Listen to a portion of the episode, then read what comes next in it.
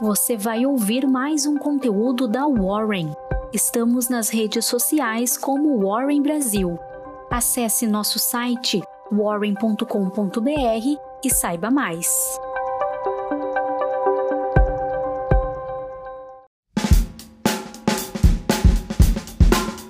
Bom dia, eu sou o Fred, sou líder do time de análise da Warren e aqui está a sua Warren Call de hoje.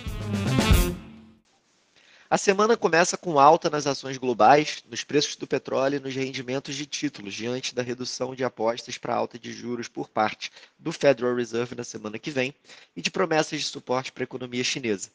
Com a autoridade do Fed sinalizando uma alta de 0,75 pontos percentuais nos juros na próxima semana, em vez de um ponto, como alguns temiam, o sentimento de risco era melhor no pregão de hoje. As ações europeias começaram a semana em alta de mais de 1% e o euro se afastava da paridade.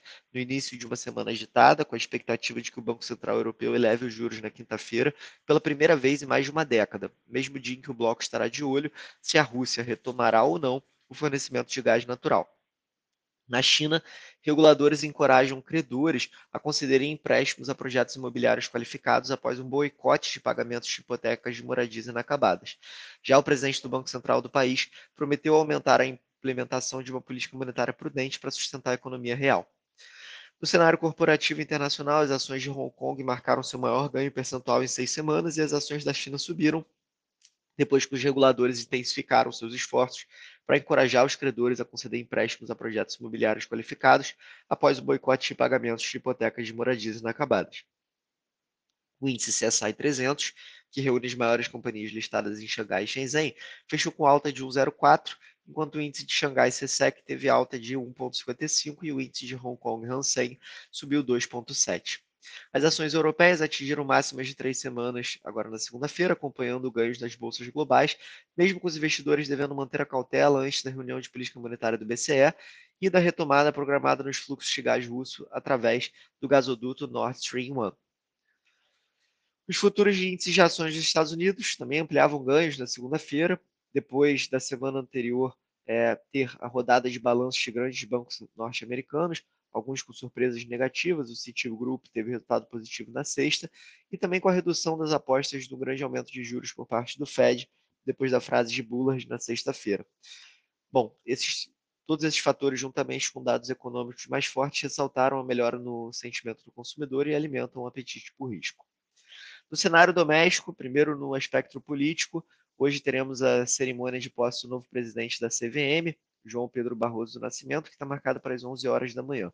Além disso, os governos de São Paulo e Minas Gerais anunciaram reduções no ICMS sobre o etanol hidratado.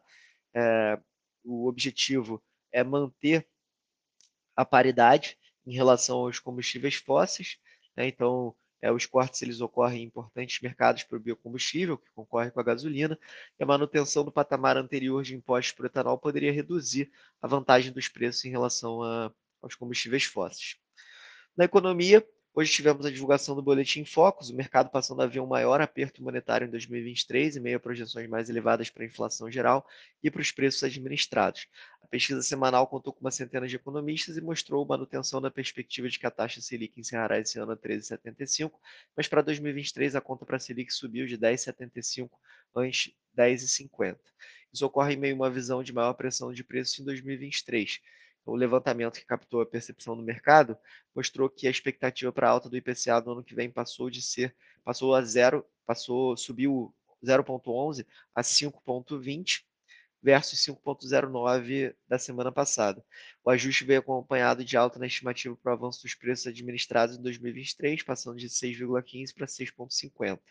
O movimento contrário aconteceu no cenário para esse ano. A expectativa de alta do IPCA de 2022 caiu é, a 7,54, antes 7,67, enquanto o avanço de preços administrados para a projeção foi a 1,74, ante 2,20. Então, queda tanto no IPCA de 2022 quanto nos preços administrados para 2022, já para 2023 o efeito oposto. Para o PIB, a estimativa de crescimento de 2022 melhorou 0,16 pontos percentuais, passando a 1,75 pontos, enquanto para 2023 permaneceu em 0,50. Hoje também tivemos a divulgação do IGP-10 pela FGV, os preços ao consumidor arrefeceram e a alta do índice geral de preços IGP-10 desacelerou a 0,60 em julho contra 0,74 de junho. No entanto, o dado veio acima das expectativas de pesquisa da Reuters de 0,46%. E com o resultado de julho, o IGP-10 passou a acumular avanços de 12 meses de 10,87%. O IPC, o Índice de Preço ao Consumidor, que representa 30% do índice geral, passou a subir 0,42 no mês, depois de alta de 0,72 no mês anterior, motivado pelas quedas nos custos de energia e de gasolina. Por outro lado, o Índice de Preço ao Produtor Amplo, IPA, que mede a variação dos preços no atacado e responde por 60% do índice geral, acelerou a alta a 0,57 em julho, ante 0,47 em junho, influenciado pelos preços dos alimentos e também pelo preço do diesel. O Índice Nacional de Custo de Construção, o INCC, que representa 10% do IGP-10, subiu 1,26% em julho, depois de avançar 3,29% em junho. Encerramos agora mais uma edição da Warren Call. Um abraço e até logo.